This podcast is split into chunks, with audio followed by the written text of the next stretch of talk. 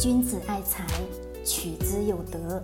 聆听财商智慧，拨动你的财富之路，让金融陷阱无处可藏。大家好，欢迎收听财德商学线上音频课。接下来有请贺老师的分享。好了，各位，我们今天来讲一讲贫穷与富贵。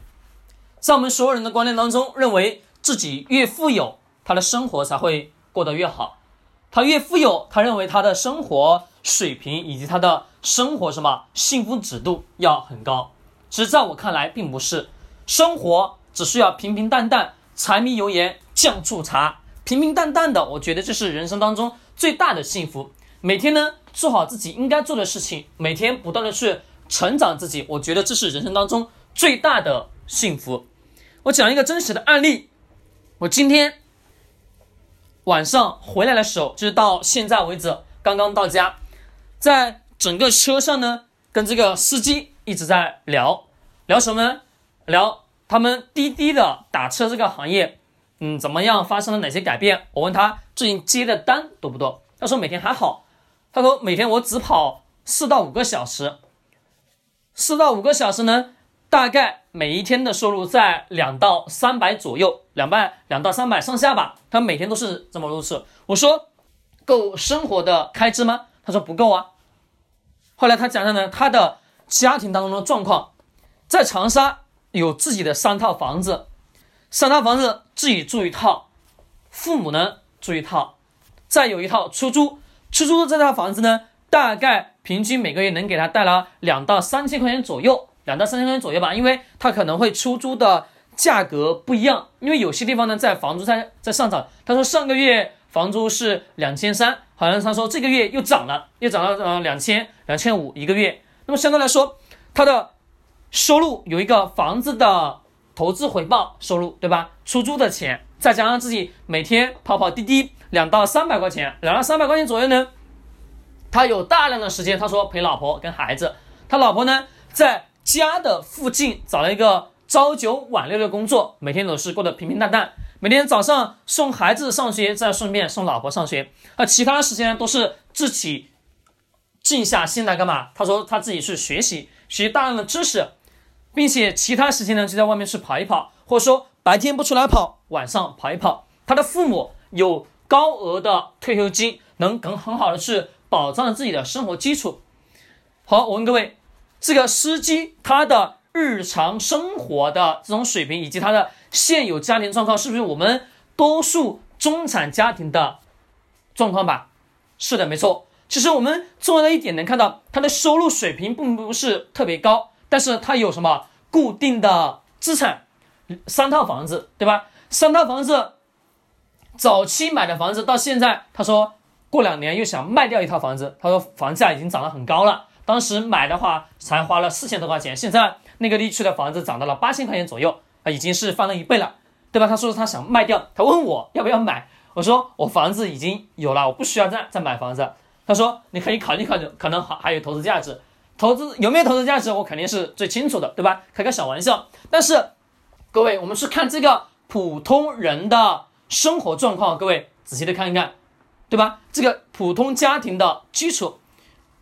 后来这个大哥他说他的生活过得很安稳，他说也很幸福。早些年在自己年轻的时候，不断的去拼，不断去往前去走。他说很累也很辛苦。他也跟我讲了讲，他说自己这几年，甚至他的那辆车都是什么，都是自己在开这个滴滴的时候去挣出来的。你想想，这个人是有很多的方式方法，对吧？要不然不可能说呃开一个。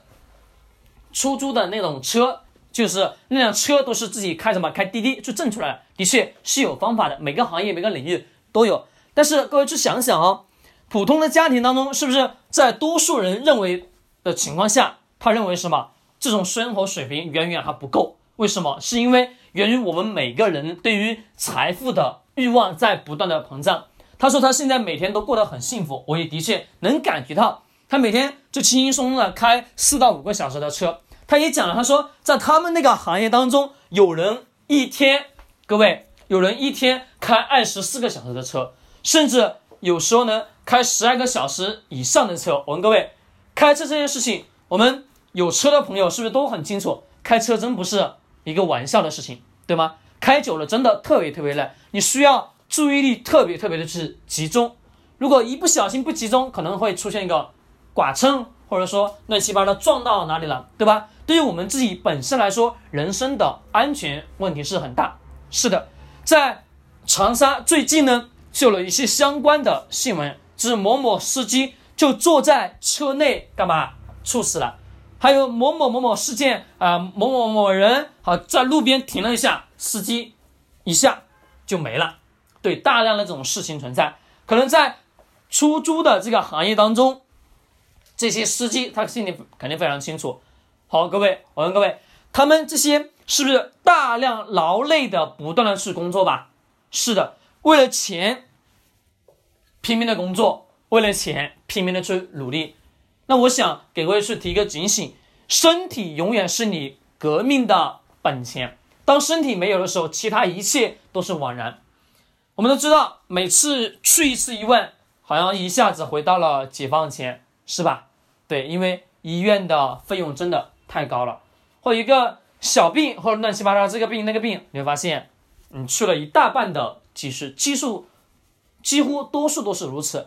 那么对于我们多数的普通家庭来讲，自己身上没病没灾，过的日子安安稳稳就可以了。其实财富这个东西，真正的说到了多少才是一个度呢？我真没办法去衡量，而是来自于我们自己对于生活的满足感，对于生活的认知，以及对于生活的热爱。其实，在我们身边有很多很多一些普普通通的人，他们不希望自己能发多大的财，他们只希望。过平平安安的日子，过让自己开心、快乐、幸福的日子。每一年出去旅游个三到四次，够了，对吧？自己有车有房有老婆有孩子，陪着孩子一起成长。不是有事呢，跟老婆一起出去旅旅游，全国各地去看一看、走一走。我觉得这已经是人生当中最大的幸福了。你偷命的去挣那么多钱，说白了，当你有一天不在的时候。钱你带不走的，对吗？生不带来，死不带去，它只是呢，让我们在这个社会当中去更好的去生活生存。但是各位，并不是说不让各位去挣钱，而是记住一点，挣钱的同时一定得要干嘛？把自己的身体去照顾好。幸福感是来自于你自我对于现有的生活的满足。就算你现在生活过得很辛苦很累，但是你也要告诉自己，这一切。都值得，为什么值得？你是在为美好的幸福生活去奋斗，但是切记，幸福感一定得要有。当有那么多金钱的时候，能让你的生活开心快乐的时候，其实已经够了。平平淡淡就是真，有钱就是旅游一下，没钱周边转转也行，对吗？重要的一点是我们自身的欲望，开心快乐那个才是最最什么重要的幸福指数。幸福度永远都是我们自己给自己的。穷人与富人，其实我们中国有句古话讲什么？穷人有穷人过法，富人有过富人的过法。的确如此。你有目标就是奋斗，切记身体永远都是第一位。好了，各位，我们今天呢讲了一个非常简单通俗的，几乎每个人都知道的一个小小的例子。但我也希望身边那些在拼命。努力的去工作，但忘记自己照顾身体的人，你能给自己敲醒一个警钟。真的，每年在我们的现实生活当中，大量猝死的人很多很多，可能一不小心就在你的身边发生了，或者一不小心就在你的同事身边发生了。记住，身体永远都是第一位。喜欢点击收藏或者转发，君子爱财，取之有德，学财商，找财德。